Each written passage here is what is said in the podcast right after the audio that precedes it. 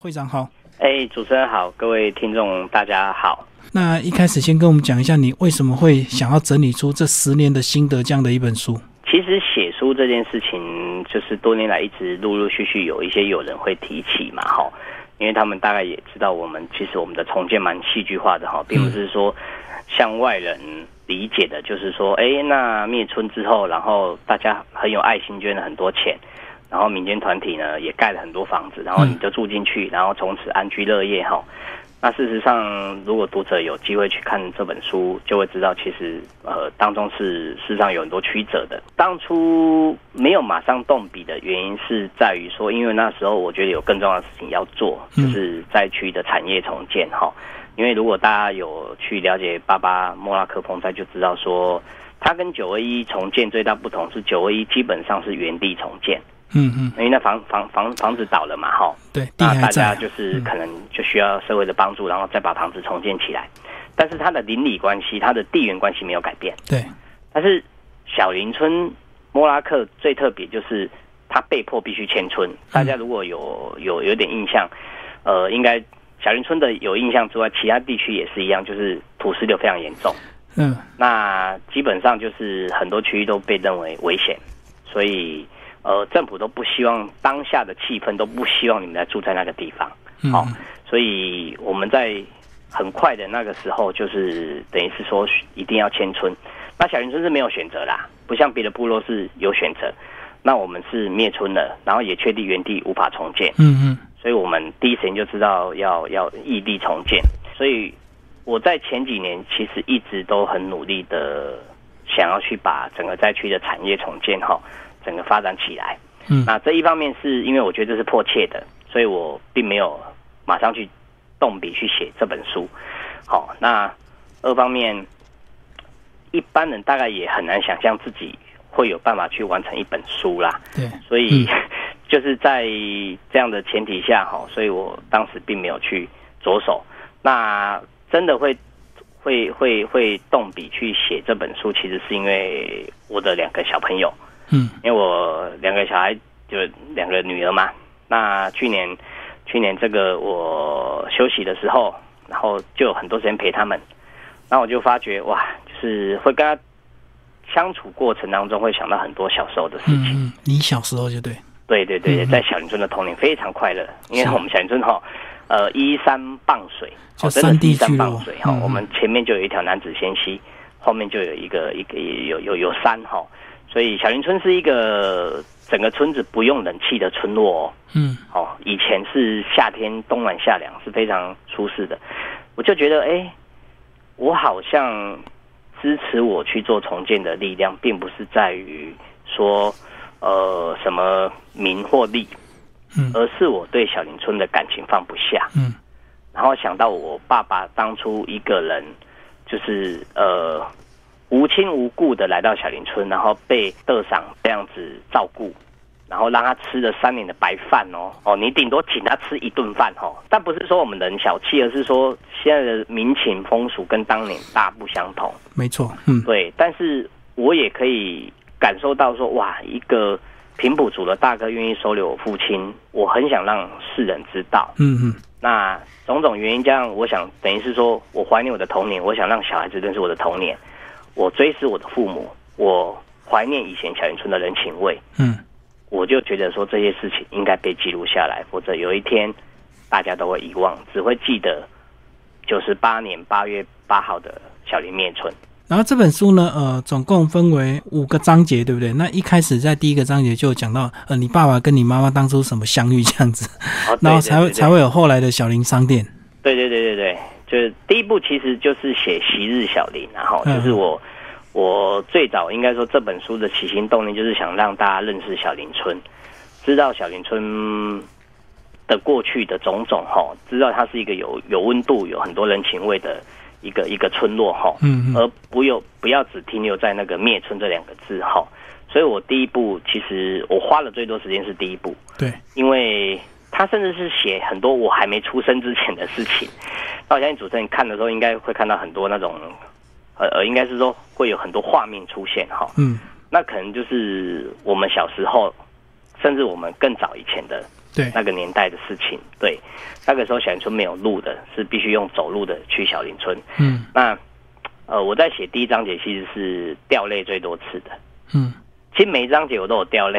一到三其实基本上我我我我真的都是呃流着眼泪在写这本书。嗯那尤其第一部，我在写第一章，我前几篇我是改最多次的，嗯就是是写了我爸爸，然后我才去想到说，一个十四岁的孩子当初怎么可能就这样来台湾？然后你可以想象，他逢年过节他都是一个人的嗯嗯嗯哦，十四岁一那就是我们现在讲的国中、国三、国二、国三这样。我说哇，我我我我突然很心疼他，嗯就那种感觉是他怎么撑过来的。对他这种日子过了六七年，好、那我就边写边哭，边写嗯边哭。对，那所以我就也很努力地完成第一步，就是回忆我的小林村。我们家的故事，然后小林商店，然后以及我小时候，不管是在我们唯一的信仰中心北极店，嗯嗯哦，还有这个冷 k 啊做的包子，小林包子，哦，还有这个过年的情景，哈、哦，我就想把这些这些快乐欢乐记录下来。而第二章节《恶水降临》，我谈的是转折，就是就是那场风灾啦。对对对，对，然后这里其实这部是我最沉重的一部，就是如果主持人有看，就是第二部，其实在短短的七天呢，我写了十篇。嗯，哦，那几乎都是生离死别。然后那时候你人在哪边？我人在台北，嗯嗯对，就是我跟很多小林村的孩子或者南部的孩子一样，都必须北漂嘛。嗯嗯我也是一个典型北漂的孩子，我不知道主持人是不 是，但是我就是一个很典型北漂的南部的诶钢筋啊。嗯嗯好、然后八八风灾那一年，刚好我父亲是前一年过世，所以那一年的父亲节也没有计划回去哈、那台北是没有什么风雨，嗯，所以我实在是没有办法想象说，台北是微风细雨哈，没想到南部我们居然就是我们的村庄哈，一夕之间就是几分钟的时间就化为乌有这样。所以那时候联络不到，大家都以为只是断讯，或者是不可能到整个灭村，对不对？最多只有土石流而已嘛。对对对，因为因为风灾然后断讯这种事情哈，在我们从小在小林村长大的孩子哦，太熟悉了。嗯嗯以前是只有市话，所以通常最早就是断讯，就是电话不通，再来就是断电。嗯熄嗯灯，我用讲熄灯。所以我们蜡烛早就备好了，我们乡下很做这种作战都是很已经很习以为常了嗯哦，然后然后也会停水，所以水出来我们是接山泉水，所以水会变浊，好、洗澡的时候都是洗那个泥巴水，你知道吗？嗯嗯，哦，所以小小林村的孩子都觉得断讯是一件很正常的事情，是嗯但是越往后期，就是手机基本上都还能够通，嗯所以当大家觉得手机都打不通的时候，就觉得事有蹊跷，然后越来越多人传出来的消息都口径一致，就是修哪龟也无一啊。嗯嗯这些我印象很深刻，龟也无一啊，我我我很难想象什么叫整个不见了。对啊。而且应该打不到自己的亲人，也会试着打邻居嘛。哦，那如果邻居都打不通的话，那就真的太太奇怪。所以那时候就是小林村的所有的对外通联都中断嘛，嗯嗯哦，那大家能能能试的方法都试过嘛。那其实，呃，我事后了解是因为八月九号灭村那一天，其实就已经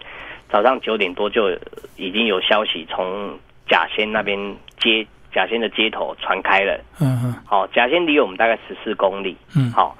那就有住在甲仙的小林人听了很担心，他就徒步走进去。哦，已经走进去看了。对对对，嗯他叫阿敏呐、好、嗯嗯阿敏就走进去，然后就在快到的时候，有人拦下他，就跟他说：“你买个行啊！”伊讲：“嗯啊，咱买个行。”伊讲：“我惊你会冻袂掉。嗯”然后他他就骑摩托车载他过去嘛，因为那还有一小段嘛，哈对，但那一段路交通没有问题，就骑摩托车载上去，然后一看到就两脚瘫软，嗯因为眼前看到的是整个村庄不见了，对被夷为平地。嗯嗯。哎呀，就整个山山壁崩落，然后把整个呃村子都掩埋这样子。对，嗯几乎等于是说，呃，一一个盐城整个山坡坡体整个往下滑动嘛。对对对，嗯，哦，那已经不是表面的土石流啦，或者什么水土保持那些问题嘛。那其实根本问题当然就是它的地形原本可能就是顺向坡，嗯，然后又短时间内吸了太多水，是，然后可能又因为有一些工程的问题啊，种种的因素综合起来啦，就是所有的不利因素集合在八月九号的那一天，嗯哦，那就不幸就六点多就发生灭村这个这个事情了。然后你们那时候呃多久的一个时间决定要成立自救会，自己来处理表决一些事情？哦，这个哈、我书上写的其实是我们是第八天、第七、嗯第八天成立哈、对，那原因是说，其实我事发的时候我人在台北，嗯嗯那头几天我跟所有人心情一样，就是想的不可能，不可能，嗯就是。呃，也许理智上你会知道这种事情，这种新闻不会空穴来风，对，哦，你你会知道不是空穴来风，但问题是你又觉得太不可思议了，嗯嗯所以你就会强迫自己去相信另外一种可能，就是说这个是误传、误传对、乌龙一场。嗯嗯哦，怎么可能灭村呢？从小到大没听过这种字眼啊。好、嗯那最后接受他的时候，其实已经是第三天了。嗯然后那段时间都一直有在跟同学联络，然后掌握里面的情况。因为那时候我哥叫我不要回家，说你你回不来啊，甲仙整个是孤岛啊，嗯嗯，那你回来也只是跟大家挤在那个避难中心嘛，也帮不了忙嘛。对，哦，你嗯你就你就先留着吧，对。然后我于是变成说我在台北，我我我我可以很冷，比较冷静的去看看到我们灾区的我们的亲人的一些动态，嗯就发觉哇，怎么大家很没有组织，然后等于是不知所云。当时的大家只有悲伤，就很乱，就对，很乱，然后也不知道这个时候应该把自己的诉诉求整整理出来，然后很快的透过媒体去去告知，不管哪怕你是要重建一个村落，嗯嗯哦，我我我当时相信是台湾的人是很有爱心的，这个这个事情是做得到的，好、嗯可是呃，我看到的不是这样子，是乱成一团。那我同学就是我们一直在联络，然后他才会讲说，你赶快回来，好，我们这边很需要你，因为你是村子唯一一个念法律的，嗯嗯好，然后你又有开公司的经验，好，那那就我我当时就觉得说，我已经知道说我们回去该做些什么事，嗯嗯就是至少第一个你一定要追查原因嘛，对好，然后然后不管是天灾还是人祸，这个四百多条人命，你绝对不能这样子呼呼我的鬼啊。嗯嗯那第二个事情是，我觉得你一定要想办法争取重建小林村，好，然后而且不是以剩下的人来，因为以剩下的人来讲的话，哈，我们大概剩四十四个人了，嗯，那已经构不成一个村落了，好，所以我说，我说这这两个诉诉求是非常重要的，然后我就回去帮忙。那我回去那一天是头七前一天，其实、嗯其实我新闻稿啦，或者是一些标海报标语啊，我都准备好了。嗯然后当时就知道说，哎，他们有临时推派一个简单的自救会啦，哈。然后我就说，那我就来担任发言人，那我就八月哎头七那一天，我们来协助，我们来开一个简单的记者会，嗯一定要在那一天把声音传出去，否则错过这一天，你的时间会越来越不站在你这边。嗯这个当然是我我个人切身之痛了，所以也是分享给万一不幸有遇到这种事情的人哦哈，就说自救会这种事情绝对不要拖过七天，嗯，好、，能早就早，然后有一个组织，然后会整大家的资讯，还有一个好处是它会安抚大家的情绪，嗯大家会知道有苦有痛，可以有一个抒发的管道，嗯，好、而且会转移焦点，不是只是哭而已。就悲伤而已，对对对，原本原本大家没有这个组织之前，不知道我们可以对外发声之前，哦吼，大家就是悲伤。嗯然后每个记者问的问题都是一样，就是你家走了几个人，嗯是谁走掉，然后问完就开始哭。是，哦，嗯那那所以所以后来我就在，因为那一天 就是等于登高一呼之后获获得极大的回响，那村民包括周大哥就说哈、哦阿鲁，他就叫阿鲁嘛，这种这种事情你们年轻人要站出来，弯卡表这里的后盾的喝啊。嗯哦，那我就这样子被推推推派出来担任会长，然后一直到后来我们有去正式的改选，然后也几乎是全票通过，那然后担任第一第一届的重建会的会长这样子。嗯，那其实从整个时间来发展，从一开始这个政府部门并没有预期这么严重，一直到最后这个呃舆论的报道越来越大之后，他们知道重视，然后包括这个呃那时候的马英九总统也曾经到你们那边去，也亲口承诺说一定要重建，对不对？对那你是不是有后来才慢慢发现，其实重建并不是那么简单，就是找一块地，然后大家表决一下，然后就重建了。是不是当你这个投入越深，才发现原来公部门、私部门或者是慈善团体，他们都有他们的一个想法，重建很复杂，对不对？对，应该是说，其实我巴巴莫拉克重建的复杂在于是迁村呐、嗯那迁村等于是找一块新的地方，然后对从从零开始嘛，哈、嗯那就涉及到很多事情，就是像我们离乡又离村，就是我们原本在甲仙乡小林村，对后来变成三林乡上平村，嗯好、那等于是整个远离原居地嘛，对那你原本赖以为生的一些土地啊、山啊，很有可能都离你很远啊，嗯嗯甚至是可能像小林村而言，是我们的那个山坡地根本都没用了，嗯嗯因为它整个崩塌了，对你也无从丈量起了，所以最后最后政府都收回去嘛。嗯那当你一个原本住在山里面的村落，你没有了山，没有了田地，那基本上你要靠什么生存？这个是一个很大的问题。所以当时我们确实我们没有预料重建后面会那么会这样发展，也这么复杂。就是说，政府受了舆论的压力，对嗯然后他积极勇于认识是好事，可是积极认识就会变成追求效率。大家关心说你什么时候重建好，对越快越好嗯，把房子盖起来，好像把房子盖起来就等于重建完成。嗯这是一个呃，我很希望留给下一代的一个经验，就是重建绝对不是等于盖房子，嗯嗯它是整个原本生活模式形态的移转。对继承，那你必须考量的文化、产业、教育等等的这些东西，绝对不要求快。那我就讲嘛，因为这是一个鸡生蛋，蛋生鸡嘛，哈，maybe 也许因为我们的发声，所以舆论媒体很关注嗯哼，就会给当时的执政党压力，对没错执政党就会想要赶快把事情做好，然后加上又有慈善团体也积极求求着表现，嗯好、我们姑且不管他求表现的动机为何啦，但出发点总是好的，嗯但是表现出来的方式 maybe 不是我们所需要的，嗯或者没有跟我们充分的沟通。因为就我所知道，我书上有写的是，我第一次看到完整的重建计划是在庙堂之上，也就是所谓的行政院的重建会议嘛，哈，那并不是由下而上，你就们是是由上而你都没有参与，就已经看到整个对重建对计对，划并出不是来嗯说了，先找村民，而且我必须讲一件事情：小林村在四十天之内做了两次迁村公投。我我相信很多人会很难理解哈、灾后四十天，我们连家人的丧事都还没办完，我们就做了迁村的公投。对那迁村公投是何其大的事情！就我们现在成品时期，我们很理性的去想，迁村公投应该是说，你可能有 A、D、B、D，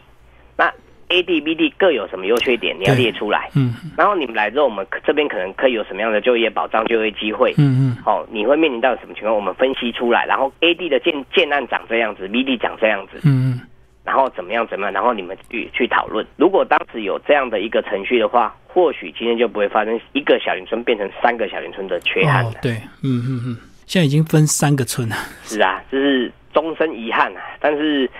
就如同我书上写的，我我觉得也许很多历史上的改变都是很多的偶然加起来形成一种必然。嗯嗯，可这整个十年这么漫长，经营，你在个人在这个经营会长也曾经被误解，对不对？因为大家可能耐不住性子那是一定的，家常便饭。 嗯或者是说怀疑你私人可能被摸头了这样子。对呀、对呀、就是前面甚至有，因为当时我们比较倾向由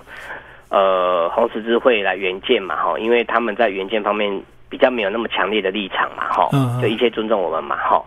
那当然，有些团体他的立场比较鲜明嘛，哈对对对就说我就是画好这个图了，就是长这样子，你们就是来住就对了，嗯嗯好、那比较没有什么沟通啊或者调整的空间嘛，所以我们当然会希望说去找那个可以让我们从头到尾参与的啊。嗯，好、那后面就有人传啦、说哎，据说我拉一个人到这个 A 团体哈、我一个人可以拿一百五 十万，嗯，人头费，就是这种传言，你知道，嗯就就如同到现在为止，我们呃国家赔偿好不容易胜诉，但是因为胜少败多嘛，嗯 哈、对，大部分人还是大部没分都有。嗯是输掉嘛，哈、九成以上输掉嘛，哈、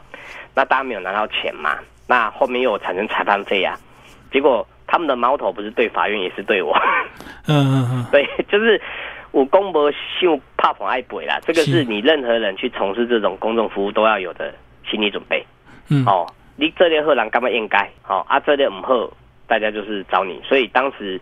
诶、房子谣传说我一户可以拿一百多万，嗯然后现在说裁判费说法院会给我退佣退多少？哦还有爬树可以 退，所以你你你你懂吗？这些东西就嗯我们正常，我相信在都会区的，尤其在大台北嗯有，相信不可能去，就一听就知道是一个莫名其妙的事情嘛。红十字会怎么善款边给我钱，啊，法院还会给我裁判费，还会还会给我一定的比例，但是不可这能种的谣啊，言都在乡下就是活生生发生的，嗯而且还有人信。嗯重点是私下也不少人相信，其实为了访问这本书，我也去嗯、呃看了一些你们过去的一些灾难影片，一些以以及一些其他的友台啊，他们所做的一些这个报道。呃，对其实有一个部分提到当初这个小林村村长到底有没有及时撤退啊？你个人怎么看那时候村长他的一些决策？你们那时候到底是撤退有用吗？ OK，好，我从几个层面来讲啦嗯哈。首先，我第一个讲就是因为因为我爸爸我人不在现场是哈，，嗯所以我不能百分之百的去替村长或者替村民哈做做一定的就是所谓的眼见为凭啦哈。哎对，嗯但我因为国培案子，我从头从一开始收集资料，我都从头参与哈。对，所以我大概我收集的资讯应该也是跟律师团我们这边是最完整的啦。然后、嗯嗯呃，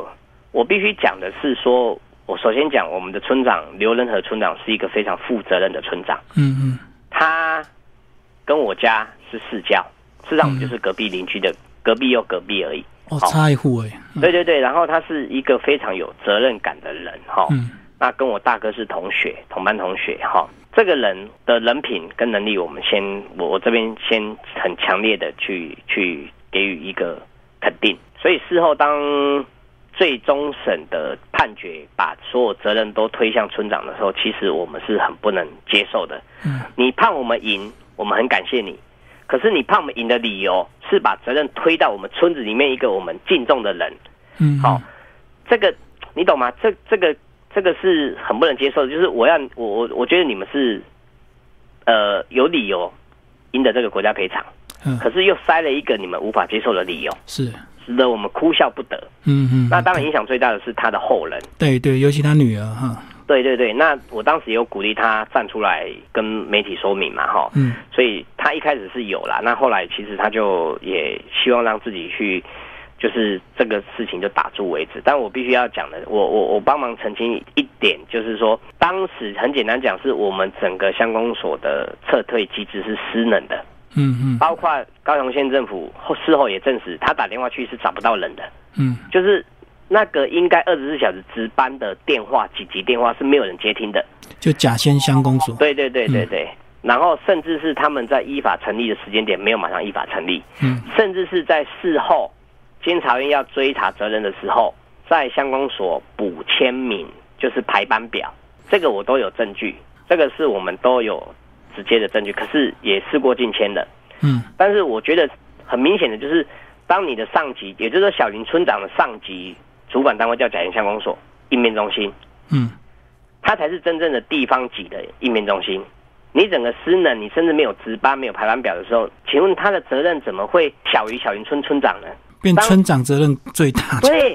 那不是最倒霉吗？嗯嗯而且重点是他人不在，他没办法替自己辩解。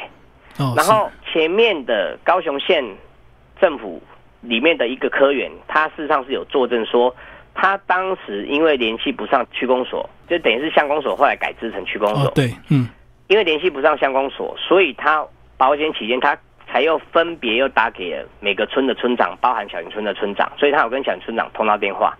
八月八号的那天下午三点多，他有跟他通到电话，然后意思就是跟他讲说，如果要撤离的话，趁白天赶快撤离。嗯嗯那最后法院就用这句话，那我就说荒谬了，完全不接电话的人没事，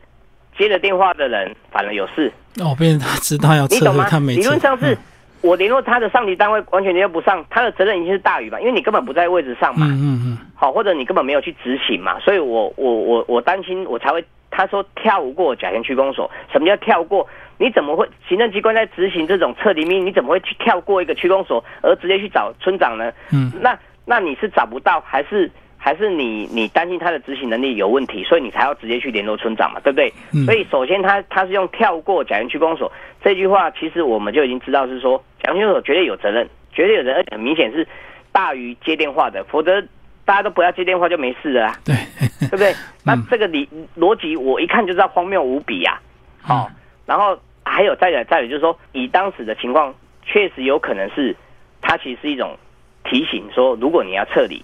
你要趁现在白天赶快撤， 嗯不要等到风风雨交加又夜晚，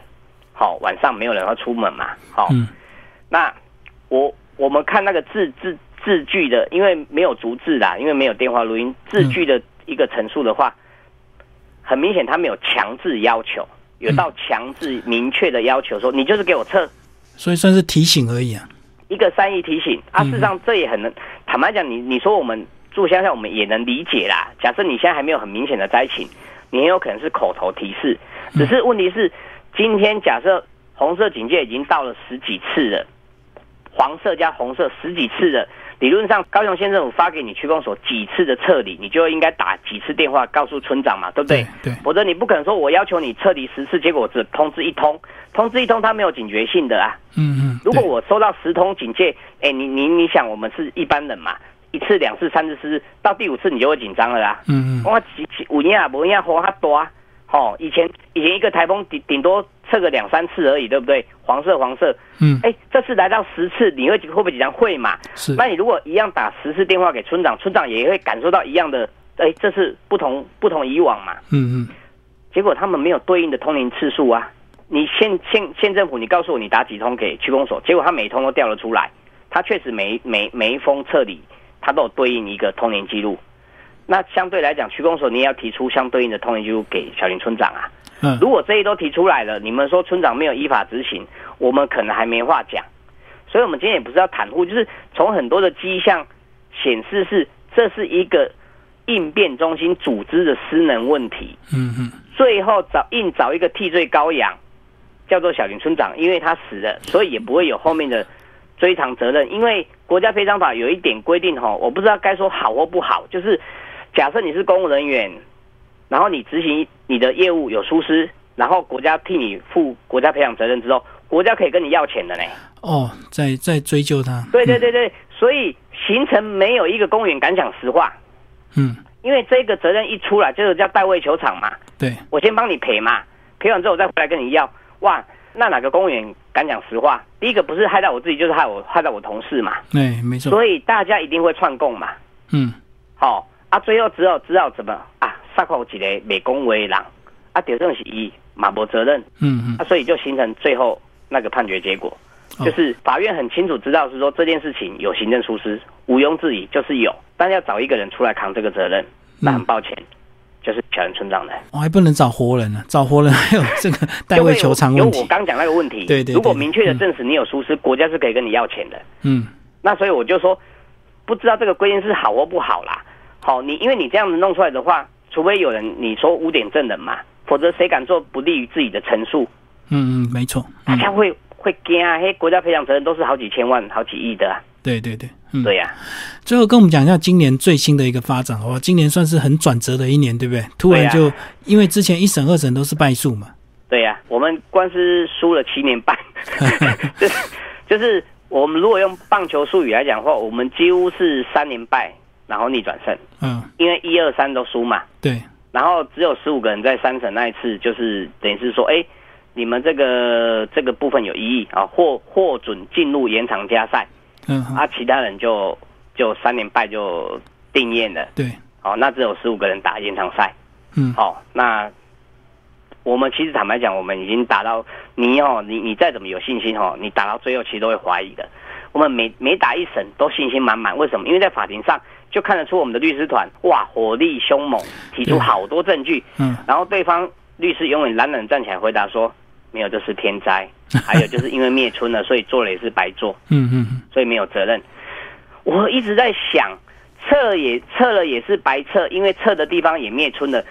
所以没测没责任。这种话我们怎么教育下一代？嗯嗯，如果这件这个逻辑被成立的话，那是不是每个工人都期待说，哇，假设有这种事情，哦，最好严重一点，严重一点，整个村子不见之后，我就不会被追究我我有没有彻底这件事情了。嗯嗯不是这么说嘛？今天如果当初有依规定去撤离，你把他们撤到那个避难中心去，然后最后一样灭村，我们不会怪你啊。对对对，那就真的是天灾了，因为已经撤离了嘛。你都你会觉得说该做的都做了，嗯嗯嗯，好、你会有那种认命的感觉。对，但是问题是，事后发现是说，原来县政府曾经多次想要救小林村人的生命，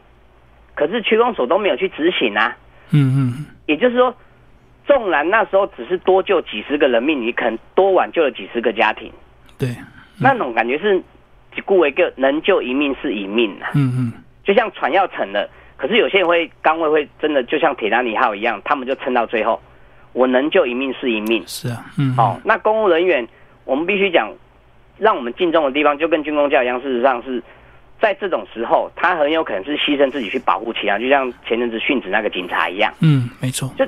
那是你这个职业被人家敬重的地方。可是如果你的法院这样的判决的话，就是有做没做都没差，因为最后发生了比预期更严重的灾害。嗯嗯我觉得这个是怎么去教育下一代，这是我我后来打这个官司一直我坚持我的理由之一。这个理由，这个不能形成判例。一旦形成判例的话，我跟你讲，真的是会让下一代的价值观都扭曲，让公务员的那种信仰荡然无存。就你这本书发行出来之后，你希望给谁看到？第一个，我其实还是希望给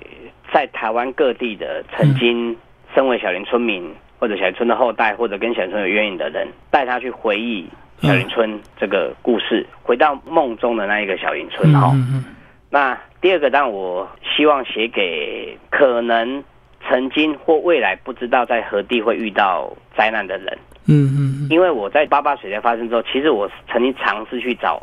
有关灾难重建方面的一些书籍，或者是是所谓的灾难的第一嗯第一人称的一个一个角度哈，嗯我找不到。是没台湾，有人信的台湾的历史那么久，你有你会看到很多政府文献。嗯学者整理出来的所谓的口述历史或什么，可是你没办法去深刻了解，究竟你身为灾难的第一人称，也就是说你可能是天灾的受害者或者受害者家属，像我们这样子。嗯，然后后我是站在第一线的，担任自救会的会长，长达快十年的时间。那我我找不到这样的书籍，嗯然后我只想到说，哇，天灾一定一定会再有的。你看现在的下雨的模式吼，你你得爱惊啊。越下越大嘛，越下越大，而且是都是迅雷不及掩耳。像昨天晚上高雄又半夜打雷，嗯狂风下雨，比上次台风还夸张。 上次台风反而没事，是哦，结果结果昨天昨天一个就是说外围环流就就那么严重了，嗯嗯所以我第二很想要写给台湾这些，我要替台湾的重建史或者天灾的见证人留下一本书，嗯将来发生事情的时候，你们可以从这里面知道说我怎么样也是从跟你们一样是完全不敢相信的嗯角度，然后变成去接受，甚至最后变成去去参与重建，然后花了快十年的时间在这这里这里面哈，我我觉得我们的故事可以给人家一些启发跟嗯一些教育意义，然后当然最最终我还是希望。小林村的这些故事跟这些重建的辛酸点滴过程，能够激励很多，应该说每一个人吧。因为我想你惨惨不过小林村，因为我们是家破人亡。对对对，哦，那我们甚至连遗体都找不到，是我们甚至连遗体最后这件事都放弃了，因为我们的每一个人的大腿都是残缺不全的，嗯嗯，好、像我埋们的太二哥深是了，一小段的大腿的大腿骨，嗯什嗯么都没有的，所以我们宁可不要找到，因为嗯找到了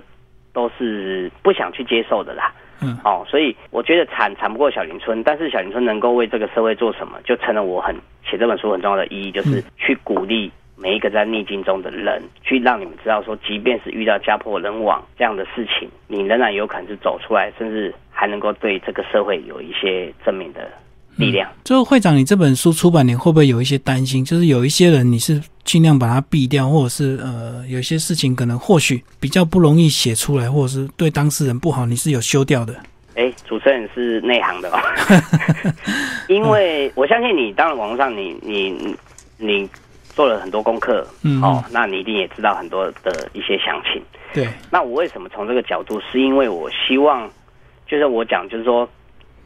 当你的争议，当你的这些不管是霸道、好心还是什么，或者是内部的争执纠纷，哈，嗯坏的我都我都觉得过了。嗯就对我来讲，人要怀抱着希望，那一直去想那些当初受到不好，就好像如同如同如我现在还在一直跟你抱怨某个某个慈善团体如何害我们变成一个三个村落，那哦我也不会有帮助，我也不会改变这件事情啊，是，嗯我只能在于。接受这些现实基础情况下去做最好的努力啊！而且，何况这不是小林村十年之后想要带给社会的影响啊！嗯嗯，所以没我错觉得说嗯，这些争议荣获在当时是对我来讲是是非常影响非常巨大的。可是经过十年的沉潜跟回顾之后，你会发觉，就像我讲的，我想让大家记得是小林村的美好，是而不是当初重建的那些争议或者纠是结啊理利气益壮。啊，嗯对，那人民更不用讲了。我觉得里面我写出来的基本上都是包的，那扁的我不太会想去提，就是我讲都过了。嗯哦嗯，那那除非少数政治人物的这些东西，我是觉得我是希望台湾不要，反正只看到政治就想到蓝绿，然后连重建也分蓝绿，嗯嗯，我不认为这是一个健康的心态，或者是连我们这些重建的 leader 也要被贴哦，你贴是标签蓝 或绿。嗯是 我我希望我们有立场，可是我们的立场不会影响我们去做这件事情的努力跟决心。嗯你不能要求人没有立场，人可以有立场。就像我的施救会干部里面，我们蓝绿都有啊。嗯可是我们从来没有去吵过这种事情，没有。所以我我其实也是想想想要嗯告诉说政治人物，就是说，当我们在做这些事情的时候，帮助这些灾民的时候，就是帮助他，不要去算计，不要去想到获得什么政治利益，嗯，因为你自然而然的就会得到人们这些灾民对你发自内心的感动，所以帮忙的人事后你会得到很多原本可能不是你的票。嗯嗯，那你如果拿我们来作秀的人，你可能会跑掉很多原本属于你的票。嗯，这次我唯一唯一想要提出的忠告啦，给这些政治人物。所以你现在每年有哪些时间会回去？我其实接下来应该是说，我们我还是跟很多人一样，是会尽可能的少回到遗址啦。呃呃那因为那条路是太熟悉的回家的路，嗯所以其实坦白讲哈，我通常进去就是因为陪朋友进去，呃陪媒体进去，是嗯哦，因为我不晓得，我我我们很多小林人都还是会希望他们只是还在那个地方，嗯可是我们每每回去就会提醒自己一次，是他们真的不在了嘛？对嗯所以这种我不知道这个是什么，就是某一种的心理的因素，所以回去遗址现场的机会不多。嗯那也会避免。但是未来我接下一步，我既然已经把书写完了，我就希望把过去美好的小林村能够复刻出来嗯嗯啊！所以我计划今年底或慢的话，明年初我可能会在我们的呃山林区这边发展我们的小林村的民宿，嗯嗯，然后这是一个用一个农村旅游的方式，我想把过去小林村的美好生活跟童年记忆复刻出来，让现代人有机会去感受到当年的小林村是怎么样的一个生活模式。今天非常谢谢这个呃这本书的作者啊、呃我们的蔡松玉会长，好谢谢。好，谢谢谢谢主持人。